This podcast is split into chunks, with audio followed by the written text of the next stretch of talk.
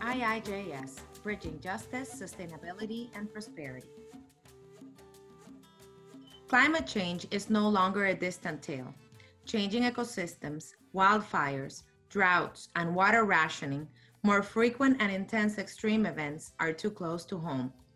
A sense of injustice or unfairness in the behavior linked to causality, and the most vulnerable suffer the resulting impacts. Climate change has faces and many voices seeking justice for humanity at different levels. Are the answers in the Paris Agreement, in legislation, or will the judiciaries be the Hercules our societies need? Will there be enough resolve to commit to climate justice? Brought to you by the Inter-American Institute on Justice and Sustainability, IIJS.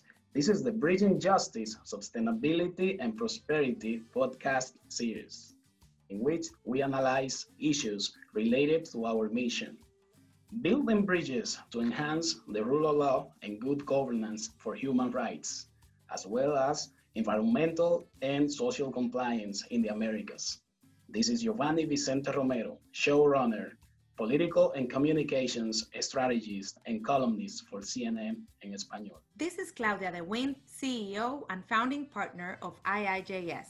I will be your host today. It's an absolute privilege speaking today with Professor Christina Voigt of the University of Oslo Department of Public and International Law.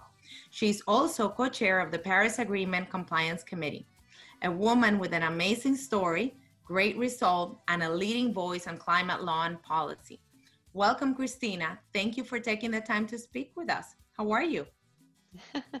Thank you very much, Claudia. Thank you for your kind words.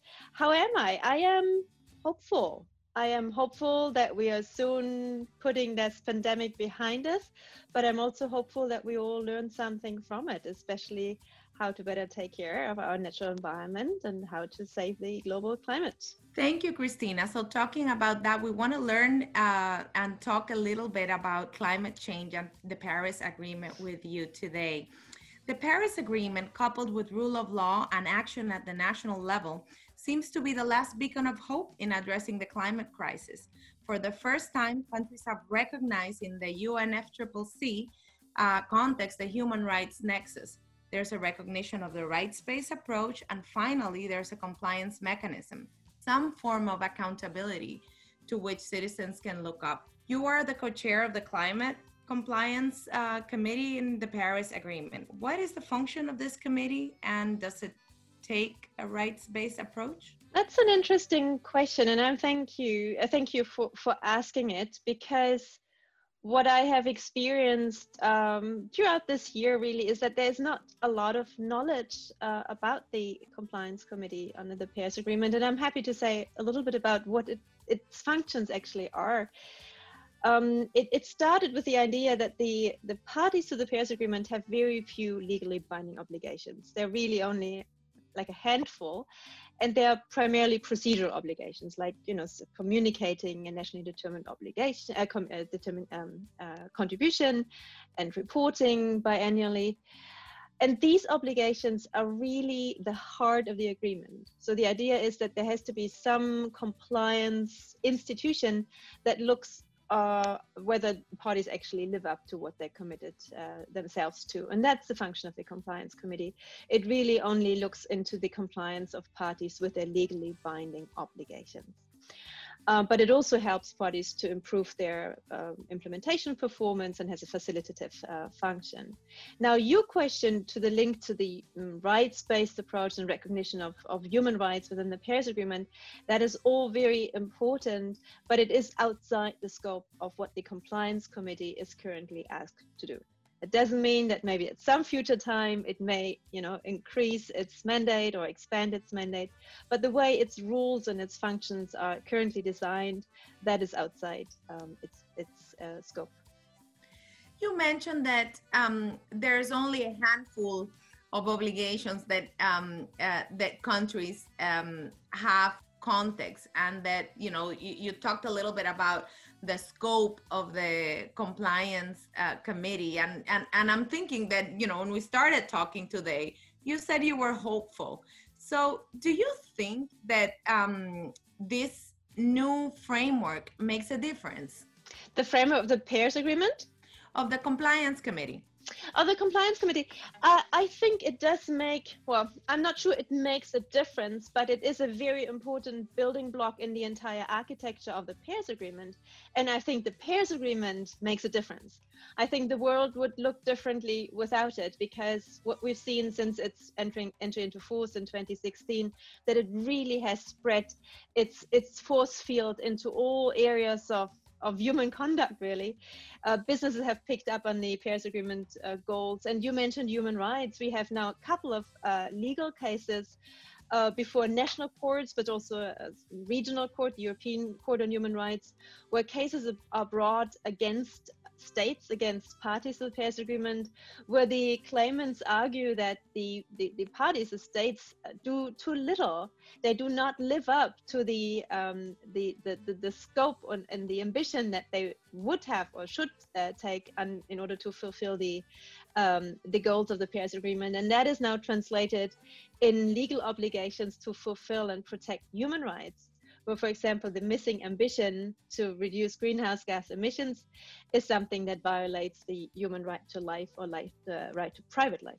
So, talking about human rights, um, uh, Christina, UN uh, treaty bodies have been addressing uh, climate. How relevant do you think this is to compliance with Paris, the Paris Agreement uh, obligations or NDCs?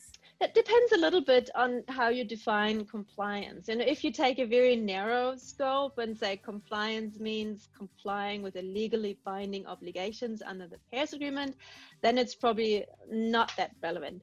If you understand compliance as complying with the object and purpose of the Paris Agreement, with its temperature goals, you know, staying below well below two degrees centigrade or even 1.5 degrees, as it is of course, every party's or should be every party's um, aim in their national determined contributions. And I think it's absolutely crucial these um, these petitions, submissions, cases that are now being brought to human rights treaty bodies, and and we really see that across the scope of the human rights treaty bodies, as I said, including even a, a supranational court, human uh, European Court on Human Rights, because here we see a refinement of what parties actually need to do in terms of reducing their greenhouse gas emissions as a, subjective uh, um, uh, content of their human rights obligations very very interesting you know in the in the americas the the inter-american human rights court has established in an advisory opinion that um, human rights obligations occur in a system of environmental conventionality meaning you know in the context of um, a, a, system that is full of uh, of meas so how how do, how do you think the compliance you know with human rights obligations in general relates to the obligations in the paris agreement? That that's a that's a very good question. I think what we see is that through the human rights institutions and whether it's human rights treaty bodies or the human rights courts and there will be i mean you mentioned the inter-american court on human rights who has not yet dealt with climate change but it will come i'm positive but it just arrived at the door of the european court um, I think we see a different avenue, a different angle to make um, states, you know, comply with the overall purpose of the agreement, with the overall temperature goal, something that we did not achieve within the architecture itself of the Paris Agreement, because there was this strong pushback on not making the commitments legally binding, you know, the, the targets, that, that bottom bottom up approach that was then incorporated. That was kind of unfortunate because it watered down the, the legal stringency of parties' obligations. But what we're seeing now is that this is being picked up through the human rights institutions and sort of put back on on parties on governments and saying yes but in terms of protecting your human rights you better get your greenhouse gas emissions down to, to zero or you know complying with with best available science under the paris agreement. You know which that's a very interesting point and it, it and it actually highlights the relevance of the dialogue amongst international law sources. Um, so you know, I, I want to bring this a little bit uh, more to to the to the ground and ask you on this um, uh, with regards to the reporting obligations that um, that countries have. do you see a role of a private sector reflected in their um, in their compliance? Is there anything that the private sector can do to to contribute um, to countries' performance under the Paris obligations? Claudia, if you allow me, I, I would just like to to reflect on the first part of of your comment about the um, the need to understand other disciplines of law. And I think this is a very important point because we are so specialized in our re- respective legal fields, you know, an environmental lawyer, human rights lawyer, trade lawyer, investment lawyer. And I think this is this time is over. I think it's really, really important to understand how different areas of law fit together and especially in that in that climate or biodiversity uh, you know protection uh, field we really need to understand how human rights law can be mobilized and used in order to you know procedurally push through environmental obligation either through a human right to a healthy environment or environmental interpretation of existing human rights. But you have to have a good understanding of human rights law in order to do that and vice vice versa. So that, that was a very important point that you made there. The second aspect of your question what's the role of um, of businesses of private actors? I think that the whole point of the paris agreement is really um, that that states need to engage with their constituency, whether they're non-state actors, NGOs, voters, whoever is the constituency of a country, and um, and regulate them. You know, create the regulatory framework for their um, activities, because you know every state is by the end of the, of the day accountable for the emissions that come from its territory, and they are primarily caused by private actors. So because the Paris Agreement is creating these policy shifts every five years, where parties have to submit a new and better NDC, it necessarily involves political processes domestically that need to involve private actors, because otherwise it will not be possible to, you know, have these policy shifts every five years that get us to a better and better and better, higher level of, of ambition.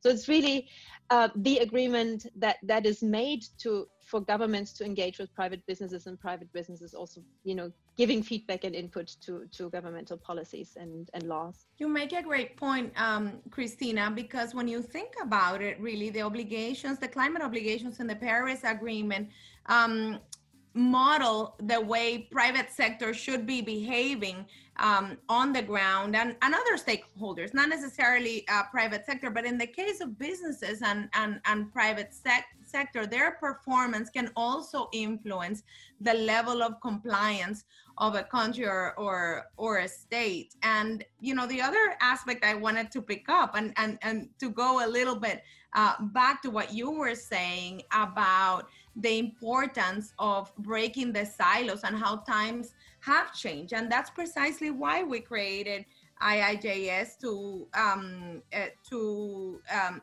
try to overcome uh, the segmentation and the fragmentation and and um, build bridges. In a way you know i feel like there's so many parallel realities in the climate universe. On one hand you have the negotiations the world of the ndcs on the other hand you have um, uh, congresses and parliamentarians that need to to draft laws to implement the the commitments. You have others that have to comply with those laws, and then you have non-state actors that demand compliance, and you also have judges that are deciding uh, in in some cases on this um, on this push and and and pull. What what I, I'm curious about your thoughts on this. Does it make a difference in responding to the climate um, uh, crisis, all of this parallel universe? Um, I think it is just reflective of the complexity of the crisis. You know, we are really dealing with something that is tremendously complex, where you, you can't really define out any part of life any area any segment of life that you know would be not affected by climate change everything is part of it everything is part of the cause, but everything is also part of the solution. Uh, and because it's such a complex challenge, you know, some some would call it a perfect storm, which which it is.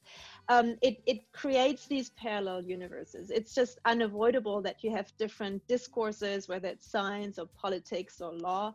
It just the, the most important thing is that they sort of pull in the right direction together, uh, because you, we need an all hands on deck kind of approach and they, they, they can be very different uh, ways to get about but the, the end goal needs to be clear and needs to be the same for everyone. So i don't see a problem with uh, parallel discourses and different approaches. I think that's really healthy and necessary. Um, but it's also important to to get out of your comfort zone and understand other discourses. You know don't don't stay within your silo as you said and this is of, of course uh, wonderful that, that that your organization is is promoting that and that that's what's really needed that you sort of try to understand the other side try to understand a different angle try to understand a different solution a different argument. I think this is what we all have to do and have to be humble and respectful but still know wh- where we all need to go together because there is no emergency like this ever before. And it's it's something that is unprecedented and we all have to learn together to to make this um, or to stand a chance to, to address it. I agree with you that you know in this in this perfect storm there is much beauty in the diversity and in the differences that countries and all stakeholders have on these um, issues. But I also agree on on uh, strongly on what you said in terms of the need of um, a sense of direction, and that's why voices like yours and and many of the other colleagues with with whom we we work on these issues uh, globally are are so important.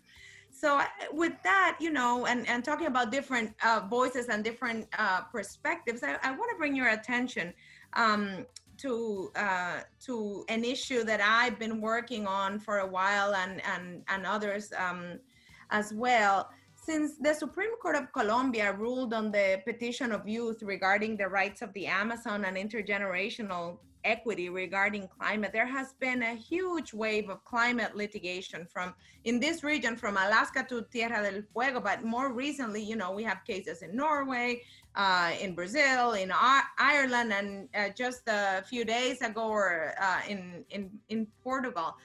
What do you think, and and what are judges uh, doing? What should what should be their role? Um, I think they're finally living up to their role, really, because the courts are the third pillar of power.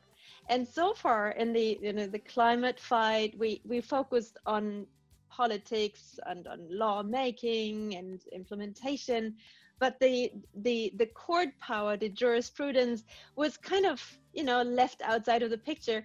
And this has been changed dramatically as you said. Suddenly we see all these cases coming up and and courts struggling with their with their role how to fit in um, in, in in that picture where we have we have two things. We have um, legislation developing very very slowly. I mean, there are a lot of countries that are adopting climate laws cross-sectoral climate laws, which is good, but they're probably not ambitious enough. Or we have, you know, constitutional provisions which are good, but probably not implemented well enough. And we have uh, very slow actions on the ground. They're insufficient. They're just not good enough. So in that lethargy, you know, where nothing really is happening that that sums up to what is needed, that is what courts come in. You know they have to to um, you know interpret those constitutional provisions because that's what they're tasked to do or the human rights provisions.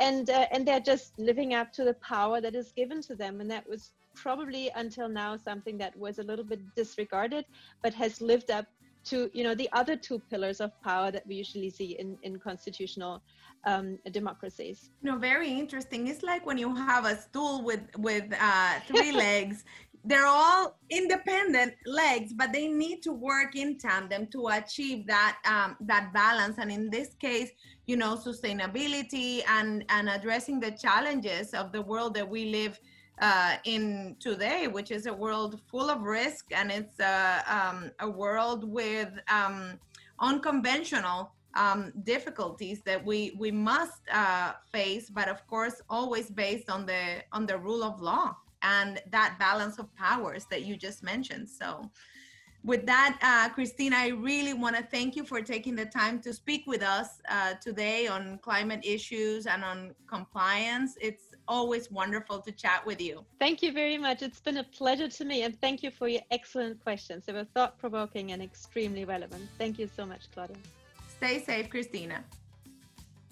The Bridging Justice, Sustainability, and Prosperity podcast series is brought to you by the Inter American Institute on Justice and Sustainability, IIJS, as a nonprofit educational resource.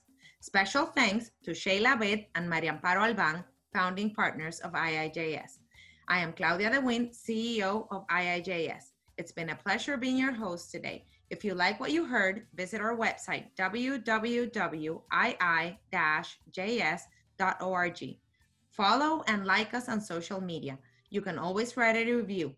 Our handle is IIJS Official. Thank you, and until the next time.